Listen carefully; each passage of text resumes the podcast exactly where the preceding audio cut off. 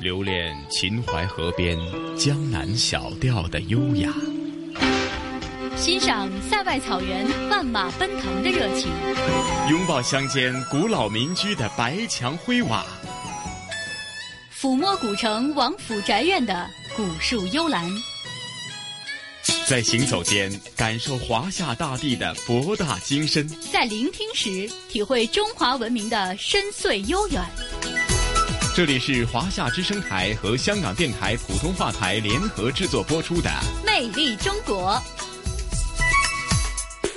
好了，收音机旁以及国际互联网上的所有的海内外的听众朋友们，大家好！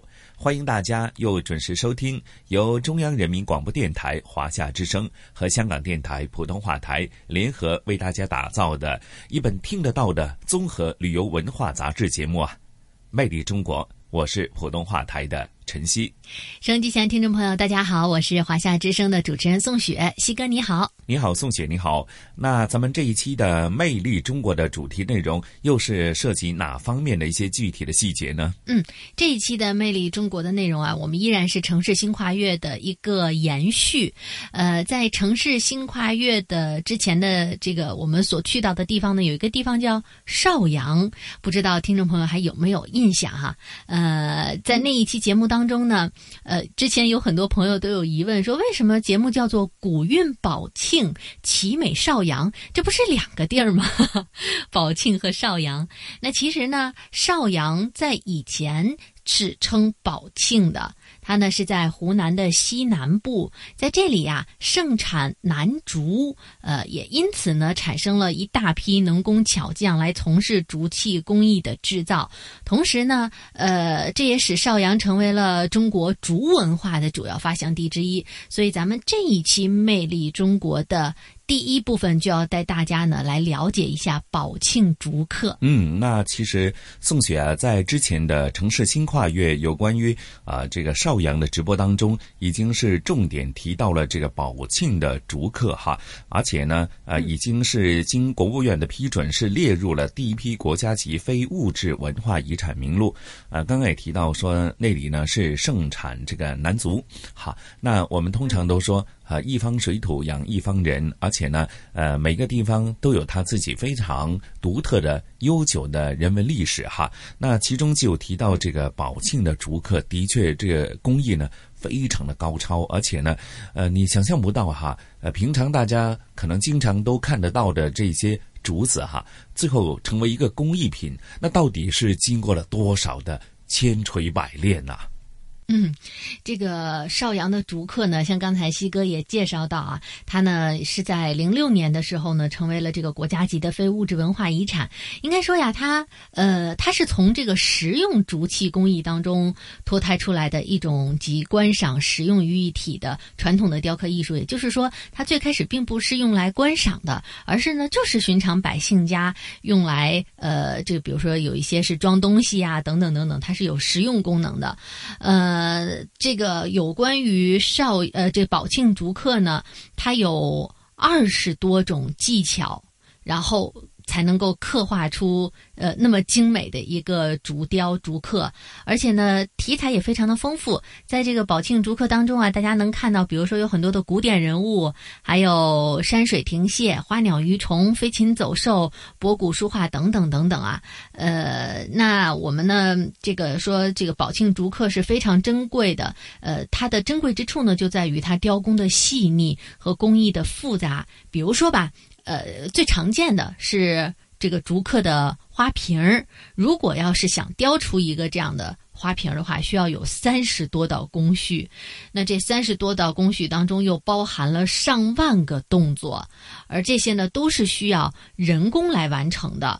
那么，比如说呢，如果要想这个呃削出一片竹黄，那就需要三百多个动作才能够把一厘米厚的竹基削成两毫米厚的竹黄。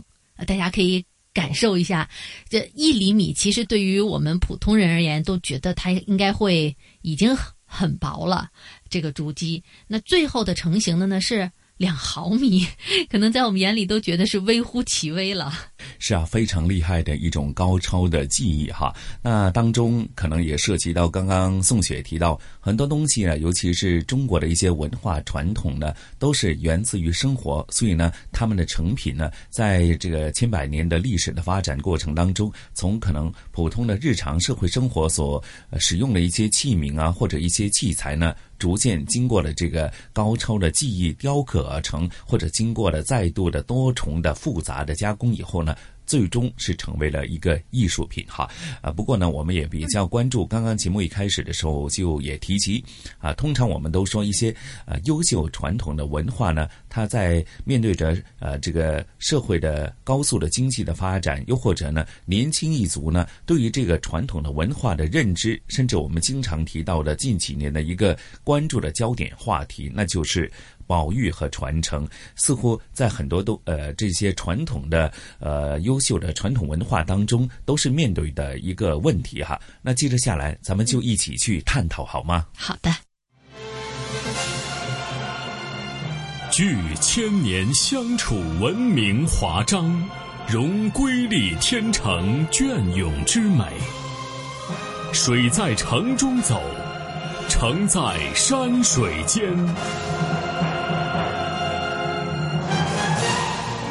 魅力中国，古韵宝庆，奇美邵阳，正在播出。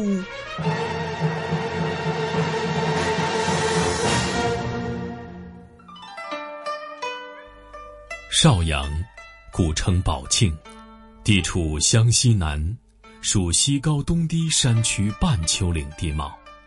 这里自古盛产楠竹。并催生了一大批能工巧匠从事竹器工艺制造，同时也使邵阳成为中国竹文化的主要发祥地之一。宝庆竹刻是从实用竹器工艺中脱胎出来的一种集观赏、实用于一体的传统雕刻艺术。历代大师们擅长于将艺术技巧与文人审美情趣融会贯通。从而创造出了无数美轮美奂、具有极高艺术美感和文化内涵的竹刻佳作。中国工艺美术学会理事、高级工艺美术师于文：我们一般竹子去在山区去做，那个竹子很新鲜，这个一翻到之后呢，久的加工可以保证竹的新鲜。新鲜竹子呢，要把那个竹青全部劈掉，中间呢把它翻过来，翻过来之后呢，再贴着膜啊，做成工艺品。中国的竹刻艺术历史悠久，源远流长。从古代文物记载和考古发掘出土的文物可证，远古时期先民就已用竹子来记事。早在一千多年前，《诗经》当中就有“瞻彼其奥”。绿竹一矣之句，苏东坡有云：“宁可食无肉，不可居无竹。”尤其在文人兴起的宋朝，竹子在人们心中的地位更为重要。从现存的资料记载以及实物来看，最早的宝庆竹刻是潘一龙的竹雕笔筒。潘一龙工诗善画，尤精于竹刻。所刻山水花鸟人物无不刻意，而体现的功力却是陷于规矩之中，形神于规矩之外。这一时期的作品主要流行圆雕和透雕的雕刻技法。到了清代康熙年间，宝庆竹刻艺人王尚志发明了翻黄工艺和翻黄竹刻。器形大师杨义楼。这个竹簧啊，一般做那个竹编的，它都是不用这个东西的。偏偏这个不用的东西呢，我们把它利用起来了，而且做成非常漂亮的这种工艺品。最大的特点在这儿。在乾隆时期，宝庆竹刻进入了全盛时代。从现藏于北京故宫博物院的“竹皇天地同春寿字盒”、芭蕉山石贴黄河等实物来看，技术水平已是相当高超。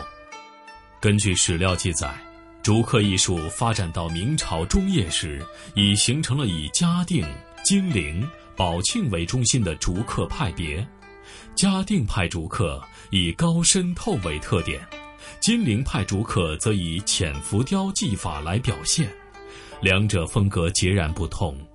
宝庆竹刻因竹簧竹艺的发明而有别于其他派别，并兼具二者之美，不仅种类齐全，而且题材丰富。器型大师杨义楼。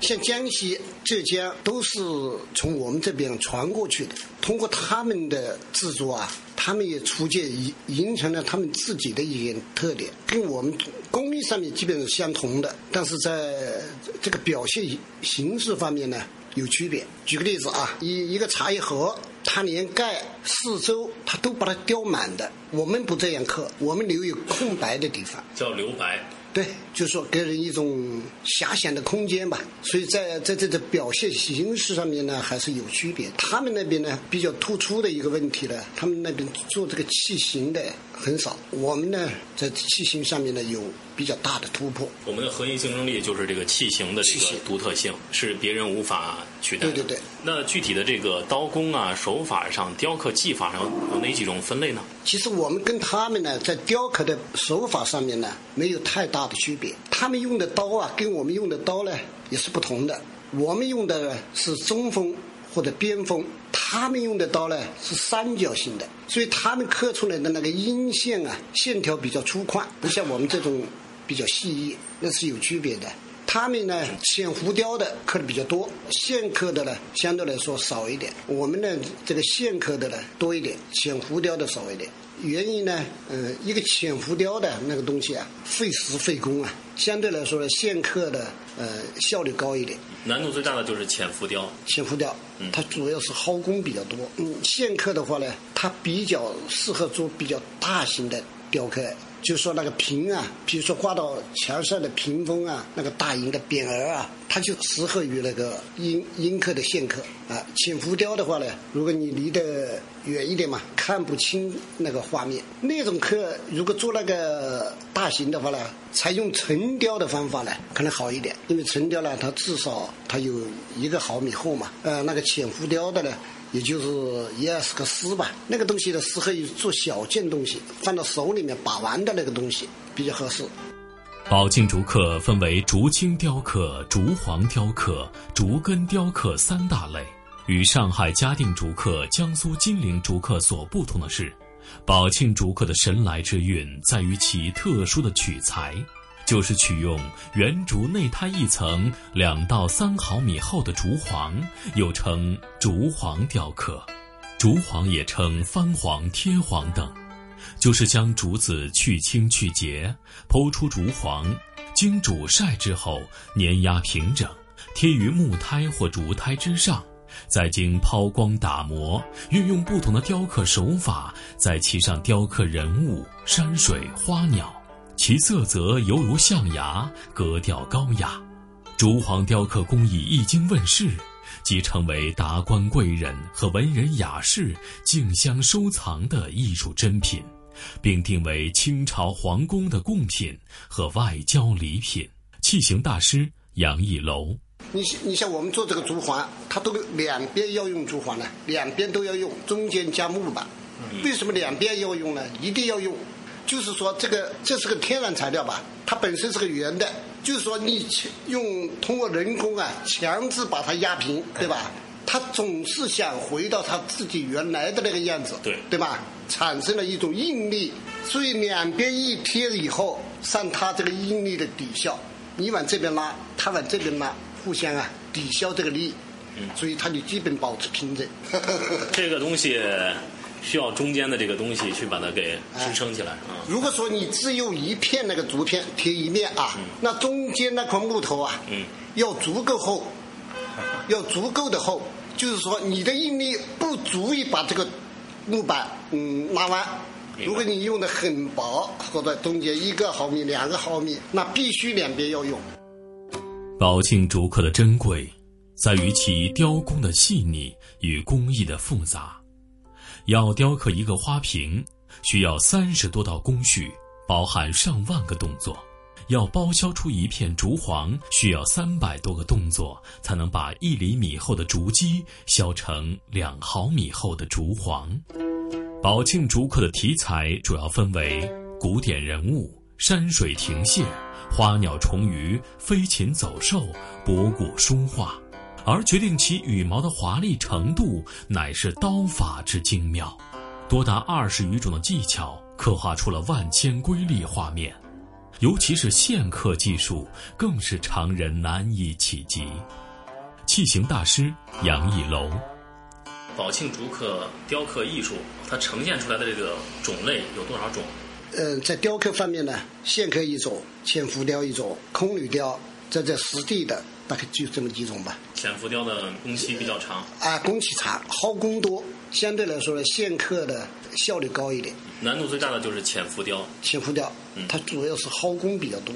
这个呢，嗯，线刻的话呢，它比较适合做比较大型的雕刻，就说那个屏啊，比如说挂到墙上的屏风啊，那个大型的匾额啊，它就适合于那个阴阴刻的线刻啊。浅浮雕的话呢，如果你离得远一点嘛，看不清那个画面。那种刻如果做那个大型的话呢，采用沉雕的方法呢，可能好一点，因为沉雕呢，它至少它有一个毫米厚嘛。呃，那个浅浮雕的呢，也就是一二十个丝吧，所以看那个东西呢，适合于做小件东西，放到手里面把玩的那个东西比较合适。线刻的会讲究前期的这个技巧会比较大。线刻实际上它是一种最基本的刻法，最基本的，但是它又是最难刻好的。它难在哪儿？刀工嘛。对，它就是要体现那个刀的感觉，最难表现的。一般你一般初学的啊，你学个一两年啊，刻出来的东西呢，看起来那个那个刀感啊，总是不那么强，显得比较僵硬吧。所以呢，线刻呢看起来比较容易，实际上它又是最难刻好的。你像浅浮雕，你不走刀，剩下的工呢就是慢慢刮嘛。你大概如果说像像像一个从来没有用过刀的吧，大概三五几个月吧，他他也也能刻，也能刻出那种感觉。但线刻不行，线刻一下很难刻好。所以好多啊，就是我们圈内啊，很多人他愿意做这个。浅浮雕的，他不愿意做这个线刻的，就是刻不好，没那种感觉。对于这一项综合性的艺术来说，要想达到更高的艺术水准，就离不开器形工艺。器形也就是给竹簧定型。如今在邵阳能够承接竹簧定型的技师，都已年过花甲，屈指可数。器型大师杨义楼。最最困难的一一个环节呢，就是个器型。你拿到手上看，才看出它雕刻的工艺；远看的时候，你你就看这个器型做的比例啊、部位啊是不是协调啊。但是就没人呢特别关注这个器型。立了非遗以后啊，还是有好几个在学这个雕刻的，但做这个器型的呢，就一个没。我也着急呀。打个比方啊，我我总是这么说：你在看那个孔雀开屏的时候，你欣赏的是孔雀那个那个华丽的羽毛啊，没有人会去想这个羽毛是长在皮上面的，就是这个道理。由于器型铸造和线刻技术都难寻良匠，人们也纷纷向杨义楼等老一代大师们提出了电脑雕刻的建议。由于竹簧材质过于轻薄。宝庆竹刻却并不能完全享受高科技的福利。器型大师杨义楼为什么不行呢？因为我们这个材料啊，它会产生一种那个应力，它那个中间的木板不是绝对的平整，不是很厚的话呢，它总是会有点变形。我说一个毫米误差对我们来说不是事情，但是对你那个电脑雕刻呢，它就是个事了。因为那个真正的竹簧只有二三十个丝那么厚，如果我的误差达到一个毫米，你刻出来以后呢，一定会刻穿呢。我说不是你那个机械不行。就是我这个材料有局限，我这个工件有局限。在邵阳市大祥区玉溪镇的宝庆号工艺美术品有限公司的展览大厅里，竹刻爱好者彭秀奇与几位擅长宝庆竹刻的能工巧匠侃侃而谈。看到记者们刚一进门，他就急忙倾诉宝庆竹刻技法后继乏人，需要关注，亟待保护。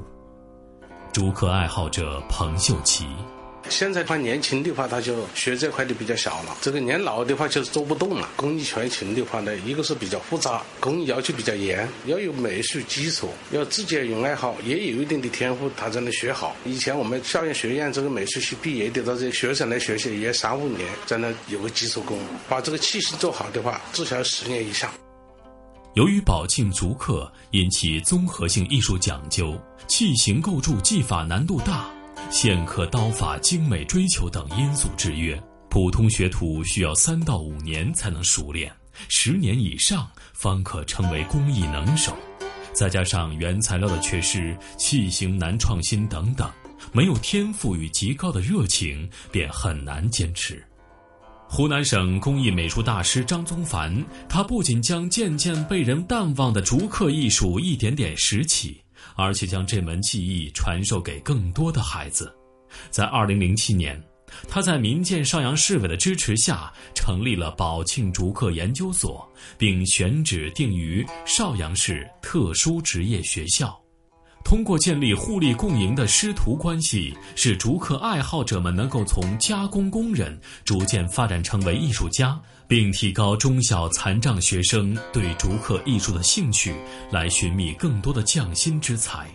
这条因地制宜的发展之路已见出成效。邵阳市特殊职业学校校长唐光辉。目前，这个张老师在这个咱们竹科研究所，大概收了多少这样特殊的学生？那么现在陆续呢有二十多个学生，但是能够留下来，能继续在这个竹科上面在工作的人，现在只有四五个人。般的来说，现在就是跟我们的张老师，呃，有一种合作的概念，就是好像师傅带徒弟啊。那么我给一些东西你做出来啊，师傅就。呃，卖出去之后就给你一些返回的工资啊，就是这种概念的来做。同时也有三个人吧，现在就是已经专门在这边做的。呃，因为刚才你提到了，就是说为什么教了那么多人留下的这么少？就是这里面有几个问题。一个就是说，也不是说你进来你就能学好，自然他自己就会离开这个学习。还有一部分呢，就是确实技术跟不上了。还有些有可能是有其他原因，或者有更好的择业途径，他就没必要在这个地方这一块。所以说这一块也就存在一个传承的问题。那他们的有合作的收入怎么样？收入的话，如果时时刻刻做的话，那么几千块钱月还是有。这个收入水平在当地的这个收入。平均那是应该是是中等，中等中等水平，或者还是偏下一点。因为现在这个市场前景也不是很好。再说这些学生的话，他的出来的作品，我们只能把它叫做产品，不能叫做艺术品。如果他的水平达到一定的高度，或者说在这个这个主科界啊得到一种认可，或者在工艺这个美术界得到认可的话，那这个就是另外一回事了。因为现在还作为一个产业工人来做的话，那确实他的收入不是很高。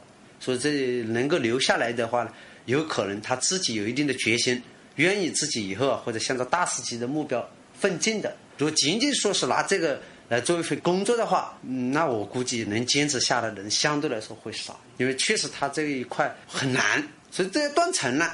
罗炼成是宝庆竹刻研究所的学生，虽然身体的残障干扰了听力与说话，但这并不会束缚到他的毅力与双手。通过张宗凡在文化美术基础和竹刻技艺等方面所提供的系统培训，他不但掌握了一门赖以谋生的绝技，还成为宝庆竹刻的新生代接班人。他现在练习这个呃竹刻已经多久时间了？他已经有五六年了，五六年的时间。啊，就相当于原来在学校里初中毕业的时候，就在这里学了三年的职业教育，就专门学习这个竹刻。从最开始什么都不知道，对，到了现在就是三年之后毕业，毕业他又出去了，在他父亲的帮助下开了一个工作坊。但是经过有几年，感觉自己的水平还是还需要再提高，嗯，所以他又返回到学校，找到我们的老师那个张忠凡老师，就是继续拜师。那么在这个阶段，就说张老师也很照顾他们，就是说呢，边出作品边学习。所以说他们现在出的作品，就说老师还是给工资的，他已经是拿到中级职称了嘛，他都不错的，他水平都已经很高了。但是就是从艺术的角度来说，还有一些创意啊，这个就少一点。技法来讲的话，他们学的水平相对来说还是比较可以。嗯，呃，在他目前可能常人在学习这个竹刻的时候就有很大难度。那罗炼成他是通过怎么样的这种毅力啊，去坚持啊，去学习啊，包括沟通啊，这平时是怎么学的呢？我觉得有三部分的问题，一个是他家庭的原因。嗯，据我了解，他的父亲就是一个木匠、木刻，那么他从小就有可能受了这一些熏陶，才他潜意识有一些东西对这个感点兴趣，这种家庭环境。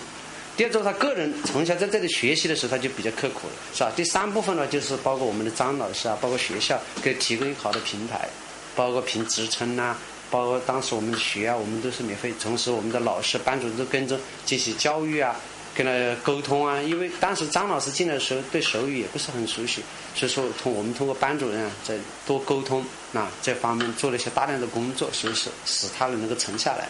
在同时呢，他在这三方面影响下，他自己做出来又有点成就感了，反过来又是支持他继续前进。当记者采访完毕，透过纱窗探望，在这间起居与工作方会用的闷热小房间里，一把把锋利的刻刀依旧在罗炼成手中不停地挥舞。他静静地雕刻着自己的梦想。也许这种执着坚守的匠心精神，就是宝庆竹刻不会失传的最佳体现。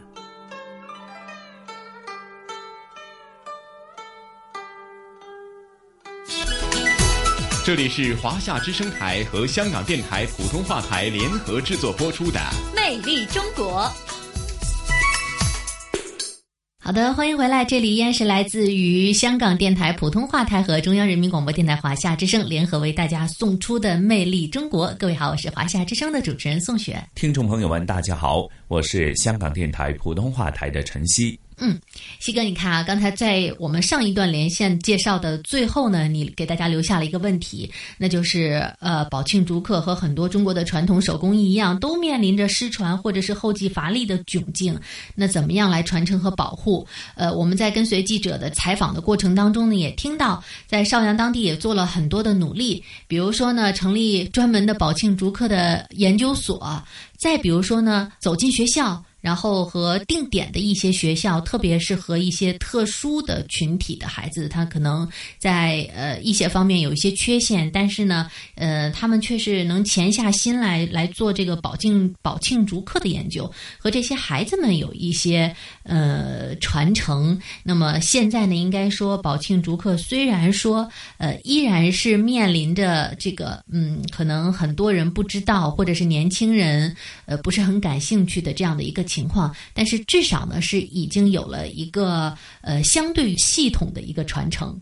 嗯，相信呢，可能当引发了大家的关注以后呢，呃，在保育和传承方面，自然呢，可能或许呢，要引入一些新的对策哈。那如何将这些优秀的文化呢传承下去呢？其实不仅仅是整个社会的问题，也是呃，不仅仅是在这个竹刻方面，其实在很多的一些非物质文化遗产方面都遇到相同的问题。希望通过一些成功的例子、成功的经验，可以推广普及到。别的一些呃，面对这个呃保育问题的这些文化呢，都得到一个很好的一个补充或者是印证哈。那另外，宋姐接着下来这一部分呢，魅力中国继续是介绍这个邵阳，也就是宝庆的哪方面的一些呃人文历史，还是说一些名山大川呢？哎，接下来呢，相对于第一部分要轻松一些了，要带大家呢一起啊到在邵阳境内的一个非常有名的风景区，我们要去看一看大好的河山了。这个地方呢叫做浪山。嗯，浪山，哎呀，宋雪，要不是你现在冲口而出提出是浪山呢，呃，印象当中以前看了很多旅游广告的推荐呢，呃，其实也没留意哈，以为一个山字头下面是一个良心的良呢，或许大家就是马上联想是读梁山哈，原来是读浪山。呃，要跟大家介绍一下这个浪山啊。呃，浪山呢是在邵阳市的新宁县境内，是世界自然遗产。它呢南面靠的是呃也是非常有名的一个风景区，是广西桂林风景区。北面呢是和张家界风景区相呼应的，也就是说，呃，不管是南面还是北面，都是非常有名的、大家耳熟能详的著名的风景区啊。我们的记者呢在节目当中呢也提到说，如果你登上了浪山的最高峰的话，其实呃某种程度上讲，你是可以一览浪山的风景无余，同时还能够看到南面的广西桂林和北面的张家界。大家可以有时间的时候去感受一下。宋姐，我觉得你刚刚这么一形容呢，我觉得浪山的确应该有它非常独特的特色哈，很明显的感受到啊张家界的风景的这个地貌和这个呃桂林的这种地貌，甚至说大家俗称的在湖南、广东、广西一带都有很多是属于这种啊叫丹霞地貌哈，那本身就是非常多姿多彩呀。没错，西哥提到的这一点特别的关键，就是浪山呢，它也是属于非常典型的丹霞地貌，而且呢，它是难得的环保型的山水自然风景区。呃，在这个风景区里边呢。呃，有六大景区，十八处小区，呃，已经发现和命名的重点的这个景点呢，就有五百余处，而且呢，在这儿还有呃溶洞，有原始森林，所以说呢，还是一个景观非常的丰富的地方。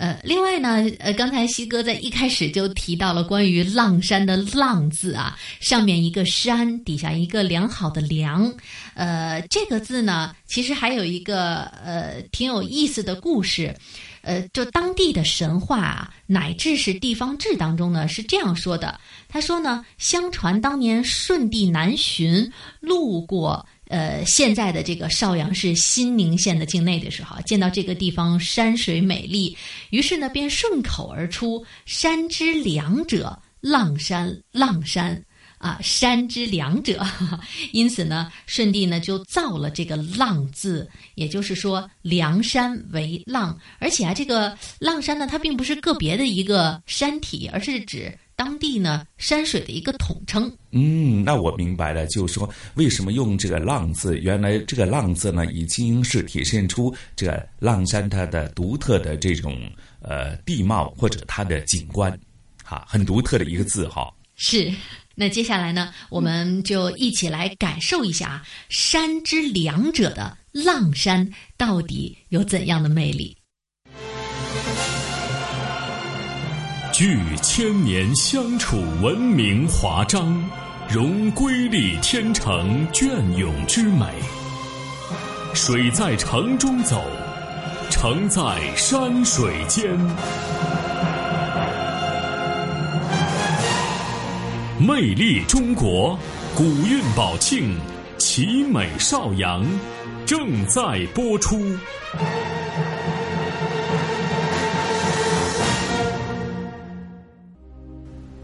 假如我是一只鸟，我也应该用嘶哑的喉咙歌唱。这被暴风雨所打击着的土地，这永远汹涌着我们的悲愤的河流。呼之息的、吹刮着的、激怒的风，和那来自林间的无比温柔的黎明。一九三八年十月，为了规避战乱，现代诗人艾青跟随湖南省立乡村师范学校来到湖南邵阳市新宁县。在这里，他写下了著名的诗歌《我爱这土地》。在诗人眼里，美丽的山水已成国家劫难中的缩影。在新宁县浪山风景区旅游，你会经常听到当地人把“桂林山水甲天下，浪山风景赛桂林”这句话挂在嘴边。或许艾青自己没有想到。自己随口的一句话，竟然会在几十年后成为浪迹他乡的民谣。虽然诗人已逝，但名篇佳句久诵不绝。自古以来，文人骚客对浪山的山水不乏赞美之词。诗人张正清曾作《山行》，诗中欣喜写道：“深闺九所处江书。”叹圣寻幽入画图，一线天开晴忽雨，群峦雾障有疑无。喜闻松鹤涛声壮，傲立峰巅胆气粗。如此风光人未识，欣然如彼，故何乎？浪山红国际旅行社总经理徐桥清：浪山呢是属于典型的丹霞地貌景区。丹霞地貌呢主要有几个方面突出的特点，呃，一个方面呢就是这种一线天，在我们这一个景区啊。在短短的直径两百米的范围的横行排列的有十一条这种一线天，就好像一个大西瓜，用刀这里砍一刀，那里砍一刀，形成了一个一线天的一个群落。呃，其中最长的一条有被我们丹霞地貌学术呃丹霞地貌的创始人陈国达老先生命名叫“天下第一巷”的。它的长度有两百三十八点八米长，高度有八十到一百二十米高。如果说是康庄大道没有感觉，它最宽的地方零点八米，最窄的地方只有零点三三米。呃，所以我们这个景区的话，主要突出的特点就是一线天的群落，有两条路径啊，一条是走全程的，那么全程的话就可以十一条一线天全部可以看得到。那么还有一条，我们走精华段，都是必须要经过天下第一巷，然后经过第二大长巷叫玉仙巷，再到还有这个景区还有另外一个特点呢，浪山景区有很多很多的寨，呃，所谓的寨呢，在字典里面的解释是三面绝壁，一面可通，易守难攻的山峰，而且这个山峰一定要演绎一段以上的农民起义的历史故事，才能称为寨。那么我们这个地方呢，就有一个叫前寨门，就是当年我们太平天国翼王石达开在败走的时候，在这里安营扎个寨，所以这个山峰呢，我们也叫以前叫牛鼻寨，因为有这个天下第一巷以后呢，我们改称叫天一巷这个景区。那么我们今天要走的这个线路呢，就走这个金华段。大概时间在一个半小时左右。浪山风景名胜区在湖南省邵阳市新宁县境内，东与南岳相望，南和桂林毗邻，北同武陵呼应，山水地貌得天独厚，风光旖旎。景区包括天一巷、辣椒峰、夫夷江、八角寨。紫霞洞、天生桥六大景区，十八处风景小区，已发现和命名的重要景点有五百多处，有三大溶洞和一个原始森林，总面积一百零八平方公里，属典型的丹霞地貌，是难得的环保型山水自然风景区。它拥有多个官方头衔，比如世界自然遗产。国家地质公园、中国最美七大丹霞、国家五 A 级风景名胜区等等。徐乔清，这种丹霞地貌呢，要简单把它区分的话，可以分为两种：一个是正地貌，也可以称为是阳地貌；呃，一个是负地貌，也可以把它称为叫阴地貌。呃，所谓正地貌的，都是高出地平面的这种拔地而起的这种奇峰怪石，比如说石峰啊、石柱啊。等等这种景观，而腹地貌呢，就是凹陷进去的，低于这个地平面的石槽啊、石屑啊、石缝啊，这些都属于腹地貌。比如说我们这个天下第一项，它就是属于非常典型的一种腹地貌，它是由于地球的一种张力的原因，把它拉开了啊，分分裂而成的。丹霞地貌呢，在中国丹霞申报世界自然遗产以前。国际上是不认可叫丹霞地貌，它是叫红尘地貌。丹霞地貌的来源是怎么来的呢？他是我们陈国达老先生，是中南工大的一级教授，中科院的院士，地洼学说的创始人。他在一九三九年的时候去了广东仁化县的丹霞山，他认为丹霞山所具有他所研究的这种地质地貌的所有的特色，所以他欣然把这种地质地貌命名叫丹霞地貌。啊，这个就是丹霞地貌的一个来源。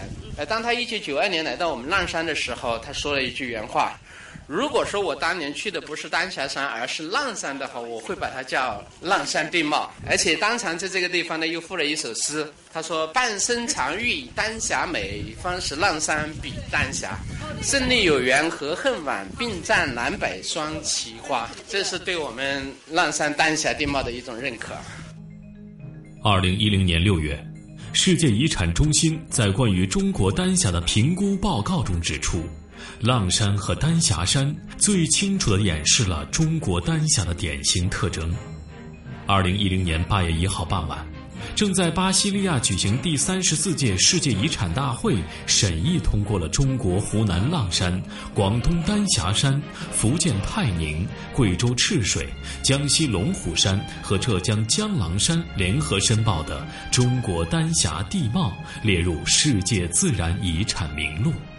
浪山完整的红盆丹霞地貌位居全国第一，这是一座天然的丹霞地貌博物馆。有陡崖的城堡状、宝塔状、针状、柱状、棒状、方山状或枫林状的地貌特征，这里被地质专家们赞誉称为“丹霞瑰宝”。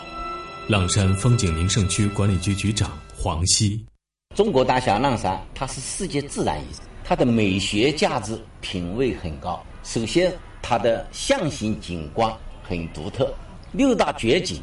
是我们浪山美丽的一个呃组合，所以是自然遗产的一个最美的品牌。徐乔清，我觉得浪山的美呢，我自己概括的话，应该有四种。一个是它的色泽美，为什么说色泽美呢？我们像浪山呢，一它是丹山碧水。浪山的山体呢，又是赤壁带顶。我们用导游的语言来说，形象的把浪山的山体都是称为头戴绿帽子，身披红腰带，脚穿绿裙子，啊，整个这个呃都有绿色环绕的啊。这是一个方面，就是这个色泽美。第二一个呢，就是造型美。浪山的造型非常的奇特，呃。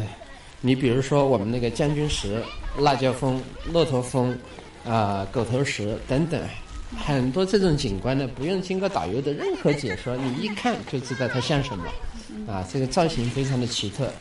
第三一个呢，它比较张家界的那个天子山来说，我们八角寨顶的这个金鱼闹海，它更有一种美呢，叫动感美。呃，我们如果说待会这个云开雾散的时候，往往底下俯瞰，有四十多平方公里，都呈椭圆形，都朝一个方向生长的，密集排排列着的那种蜂丛枫林。如果说雨后天晴，带点云彩的话，那个云摆动就好像山头都在摆动一样的。所以金鱼闹海的那个“闹”字，就把浪山的动感美给它展现出来。嗯，再就是还有一种美呢。我概括出来应该是就是那个叫和谐美，嗯，下午我们还要赶到那个辣椒风景区的骆驼峰景点。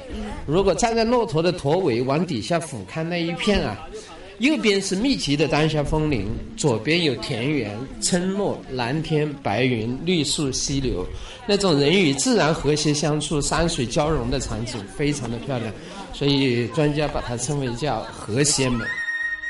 来到浪山风景区，假如乘坐缆车上行，或许您遇到第一个美景就是天一巷。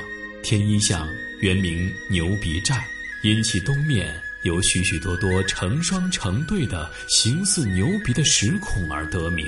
以天下第一巷为代表的大小一线天九条，就是典型的丹霞地貌一线天群落。现在我们的位置是在浪山自然风景区的天一巷，这就是天下第一巷。为什么叫天下第一巷呢？我们顺着这个镜头往上看，这个高度落差大概有八十到一百二，八十到一百二十米。我们看到这个台阶是非常的窄，仅仅容纳一个人的身段。幸好我比较苗条。这条天一巷呢，一共是两百三十八点八米，这个高度有。八十到一百二十米左右，整个走下来，我的感觉就是，如果你喜欢是空旷地带的话，那这个地方就比较压抑了，因为最窄的地方只有零点三米。我们都说 A 四纸腰，反过肚皮。如果您身材够好，不妨来天一巷来感受一下。我们看到这个两个山之间的缝隙，距离是非常的窄。在浪山景区，我们需要过两个山。走一道缝，入一个洞，那这个缝就是啊天下第一巷。这条巷给我的感觉印象非常深刻。如果来浪山，一定要来这里感受一下。好的，前面大概还有二十多米，阳光要继续往前出发了。被称为浪山第一绝的天下第一巷，全长两百三十八点八米，两侧石壁高八十到一百二十余米，最宽处零点八米，最窄处零点三三米，可谓世界一线天绝景。人行于弯曲的巷道当中，如置身地底，战惊不已。两旁绝壁对峙，笔直如刀劈斧削，抬头唯见。一线青天，又恍若时间隧道里的过客，体验着险与美的魅力。嗨，大家好，我现在呢是在神仙巷，这个呢是天下第一像的姊妹巷。虽然没有我们刚刚那个天下第一像的距离长，但是它却非常的陡。我们可以看到这个台阶上来还是落差比较大的。这片丹霞地貌呢是形成在四点五亿前的白垩纪时代。那么我们看到这边有正在分裂的丹霞地貌的山体，当然我们从肉眼很难去看到它正在分裂，只是说我们看到这块是有一个细小的裂开的距离。但是呢，根据专家介绍呢，每一百年才会有三到五厘米的这样一个分裂的距离。当然，我们也希望这个如果是不会破坏整个自然环境的话，希望它再裂得更加的壮观一点。当然了，这也是。地球的分裂所造成的一种山体的运动，也是属于自然现象。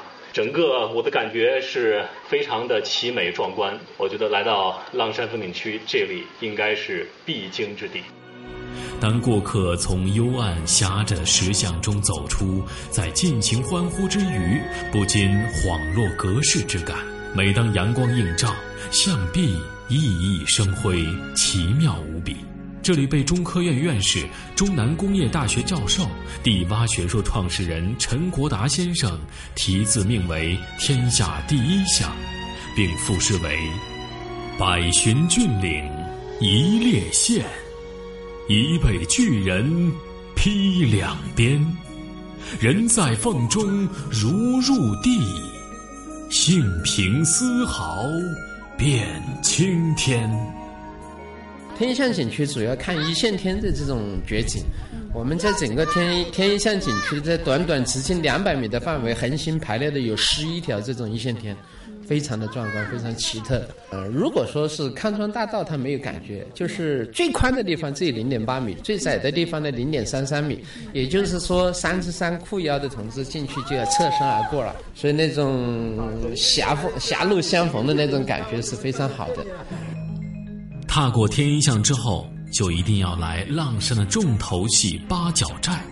从山顶仰望八角寨，昂首挺立的山峰分为八扇伸向八方，俗称八个龙头。八角寨主峰海拔为八百一十八米，是浪山景区的最高峰，因主峰有八个翘角而得名。因为云涌丰富，又名云台山。丹霞地貌分布范围四十多平方公里。其发育丰富程度及品位世界罕见，被专家誉为丹霞之魂，品味一流。其山势融泰山之雄、华山之陡、峨眉之秀于一体。景区中的眼睛石完全出自于大自然的鬼斧神工，栩栩如生，形神毕效。游人登上一千七百零八级石阶放牧远眺。一边是湖南新宁丹霞群，一边是广西丹霞山峰群。伸向八方的八个山峰，有六个山峰在湖南，两个在广西，在长达十余公里幽深莫测峡谷当中，构成了一座天然的艺术长廊。现在我们所处的位置是在浪山风景区，虽然是没有雨，但我依旧穿着一个雨衣，因为现在的海拔是八百多米，但是温度确实非常低，大概是十二度左右。刚才坐了这个缆车，我们请摄像师给我们看一下后面那个缆车，虽然看不见，但是呢，在缆车从下往上上来这一路啊，阳光已经看到了整个这个山周围是有不同高度的峰，虽然看的不是很清楚，却是依旧被这个景色所震撼。因为这云海的确让我看到了一个不一样的感觉。那么这个八角寨景区呢，按照如果往常没有这个雾气的话呀，能够看到的是鲸鱼闹海的这样一个景色。但是今天阳光的运气不是很好，这种鲸鱼闹海没有看到。来到乐山呢，全年都是一个非常好的旅游季节，但是四月到十月是最佳季节。我们希望大家在来的时候呢，查一查天气预报。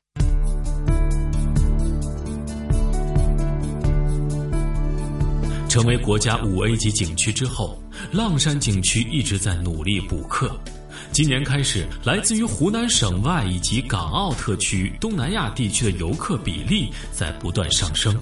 对此，浪山风景名胜区管理局局长黄希表示，浪山景区已经转变思路，要在立足省内基础上走向世界。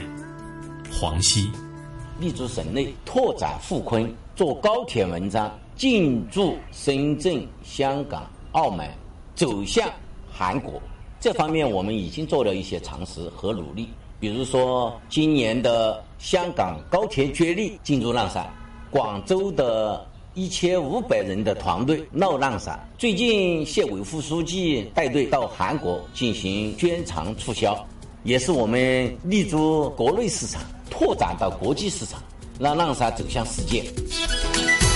这里是华夏之声台和香港电台普通话台联合制作播出的《魅力中国》。哎呀，宋雪啊，节目过得真快哈！咱们呃之前不久还说向浪山出发，哎，结果到这个时候啊，咱们这一期《魅力中国》的节目时间很快就得告一个段落了。嗯，的确是这样。所以以后呢，如果我们香港或者是其他地方的听众朋友呢，比如说到了广西桂林或者是张家界来玩的话，不妨啊再移步到浪山来感受一下浪山的魅力。嗯，又或者去了广西桂林之后，也不妨去一下浪山啊，大家就有个比较哈。那其中浪山就集合了张家界和桂林山水的各自的特色融为一体哈，又有。呃，又有它自己独特的这个浪山的这个人文景观，的确相当的不错啊。嗯，是这样的。那么下一期的《魅力中国》呢，同样是非常的精彩，而且呢，也依然是我们城市新跨越的一个延续。那么在之前的城市新跨越呃绥化站的时候呀，呃，有两个点给大家留下了非常深刻的印象，一个呢是皮影戏。我们的记者一家呢是跟着这个当地的皮影戏演员学了很长时间，呃，最后呢他说，要么呢就是放弃这门这个学艺啊，要么呢就是得久留在当地了，因为真的是很难很难的。然后另外还有一个让大家非常感兴趣的呢，就是呃猛犸象。那么下一期的《魅力中国》究竟要跟大家介绍的是皮影戏还是猛犸象呢？我们先跟大家卖个关子。